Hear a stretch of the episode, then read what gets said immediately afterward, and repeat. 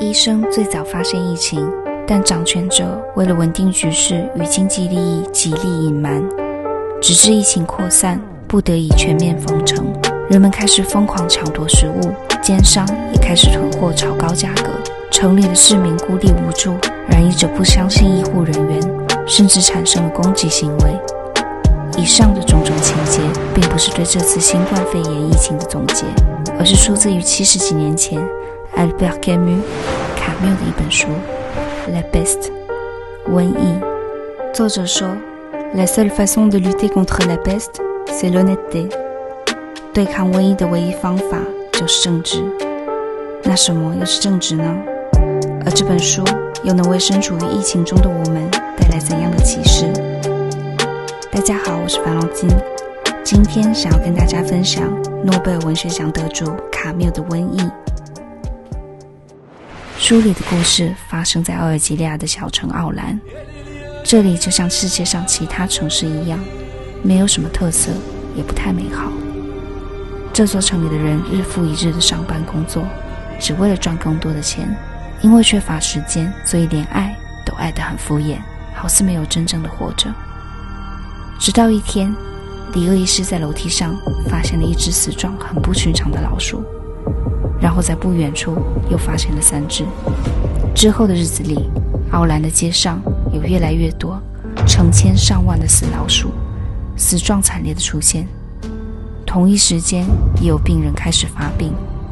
李厄医生很快发现这是鼠疫，城中的各个角落都开始有人生病，疫情变得一发不可收拾。虽然省长不愿意，但最后也只能封城。在封城的日子里，城中尸身遍野，医疗设备和医护人员都远远无法负荷庞大的疫情，死亡的病例越来越多。恐惧吞噬了整座城市，人们与城外的家人分离，也害怕被身边的邻居朋友染疫，逐渐被孤立。正当所有人乱作一团时，李厄医师决定组成一支队伍，一起对抗这次疫情。成员分别是最早提出组队的离家青年塔卢，离婚后独居的小公务员格朗。来奥兰出差却受困的记者兰博，以及有着坚定信仰的神父潘尼路。好在新的血清开始奏效，通过大家的共同努力，一年之后瘟疫消失，但付出的代价却是惨重的。城中不少人都失去了家人朋友，就连医疗小队的成员也纷纷牺牲。活下来的人们忙着庆祝。虽然嘴上悼念着亡者，但转身就回归到了原本的生活。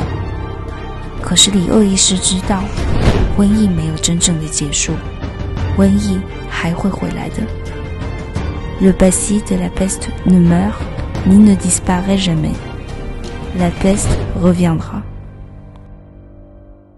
瘟疫这本书是卡缪在四十年代所写的，写之前参考了大量。关于黑死病和传染病的文献，但却与这一次我们遇到的新冠疫情有着诸多相同之处。第一时间发现瘟疫存在时，我们还是会不接受事实，如同书中提到的一样，觉得黑死病是中世纪的瘟疫，或是觉得这种事不可能发生在我们身上，只会发生在其他国家。执政者们都想要维护短期的经济利益。维护政治立场，而不是做出对人民生命和健康有利的决定。因为一直以来，我们都活在人类伟大的幻念里，而这种幻念又赋予了我们安全的假象，所以没有准备足够的医护人员和医疗设施，我们也会开始有极其自私、利己的行为，例如抢夺物品、伤害医护人员、无视疫情扩散的可能性与城外人的安危。拼命的想要逃出城去。我们会以为瘟疫不会一直扩张，灾难不会长久，因为瘟疫像战争一样，都太过愚蠢了。但很可惜，就像书里说的，越是愚蠢的事情，持续的就越久。以上卡缪提到的这几点，几乎发生在所有国家的抗疫过程中。我们又再重复了一次前人的错误，浪费了宝贵的生命与时间。人性如此，我们没有什么进步。但这要等到我们与疫情长期相处之后，才能够明白。奈卡缪又通过《瘟疫》这本书，告诉我们该如何战胜疫情呢？在书中，他给了两个答案，并通过里厄医师传达了他的想法。第一，La seule façon de lutter contre la peste, c'est l'honnêteté。他说，战胜瘟疫的唯一方法就是正直。兰波问他，那什么又是正直呢？里厄医师回说，正直就是做自己该做的工作，不停的努力，用行动来帮助身边的人。就算瘟疫非常严峻，看不到尽头，也不要妥协。第二，Il n'y avait plus alors de destins individuels。Mais une histoire collective。作者借由医疗小队的成立，告诫人们要团结，各取所长，共同抗疫。灾难会降临在城中所有人身上。瘟疫来临后，再也没有个人命运，只有集体的经历。书中的记者也非常有代表性，他最初的反应就是逃离奥兰这座城市，直到最后。他决定加入里厄医师的医疗小队，选择和大家一起抗疫。回到现在，虽然我们并不是医护人员，不能站在第一线提供医疗上的帮助，但是我们可以减轻他们的负担，在家中不出门，降低染疫的风险。相信科学，而不是政治或神学。每个人都发挥所长，做好自己该做的事情，互相帮助，才可以战胜疫情。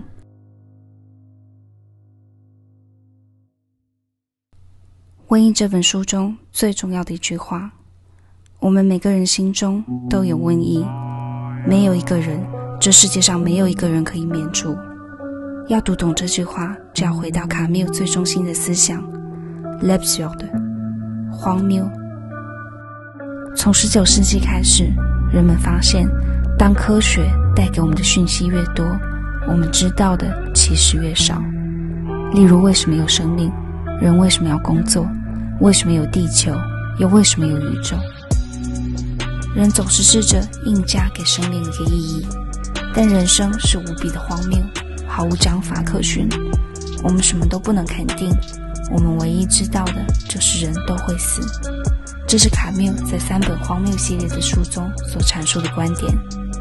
如果大家有兴趣，可以点击右上方观看《L'étranger》异乡人的影片。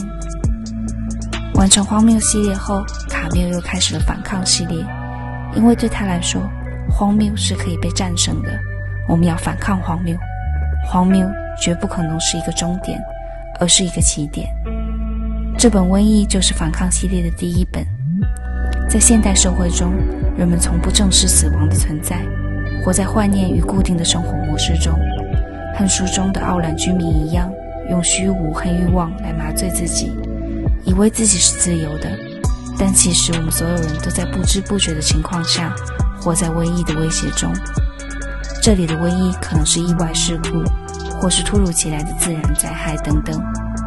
死亡和灾祸随时都有可能到来，也随时可以杀死我们当中的任何人，摧毁我们深信不疑的习惯、信仰和生活方式。新冠肺炎也好，书中的鼠疫也好。只是让这些早已存在的瘟疫更加集中地出现在我们的生活里，让我们能看得更清楚。那我们要如何反抗荒谬呢？这就要提到卡缪的另一本《Le Mythe de Sisyphe》。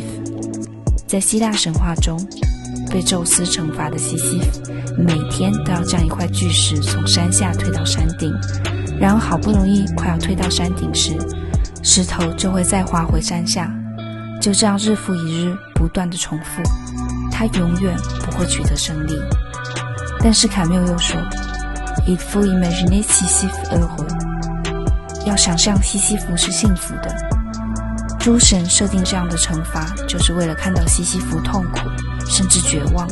西西弗知道推石头没有意义，也没有必要寻找，因为意义是要靠自己创造的。他踏实踩下的每一步。就是为自己人生创造意义。卡缪在描述里厄医师每日辛苦工作的场景，就像西西弗一样，知道人类力量有限，永远无法消灭瘟疫。他在清楚知道这一点后，每日更加努力，忠于职守，重复着繁琐的工作，从未放弃控制疫情，力所能及的救治病人。这两个人的行为就是在反抗荒谬。最重要的不是终点，而是整个过程。就像人生一样，重要的不是人生的终点死亡，而是活着的每一天，每一个当下。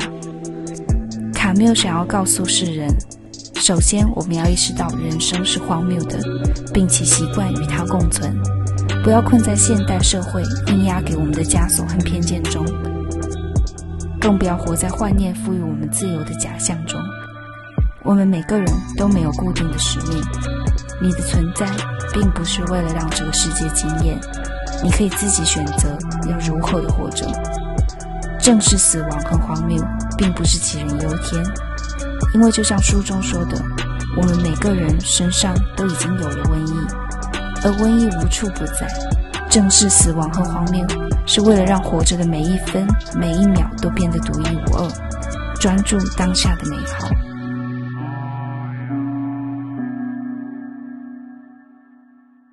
我很喜欢卡缪，因为那个年代的哲学家大部分都止步于人生是没有意义的，只有卡缪觉得人生是荒谬的，但却值得一活。前提是你要知道，人生是如此的荒谬。好了，今天的影片就到这里。以上就是我看了这一本书后的一些浅见。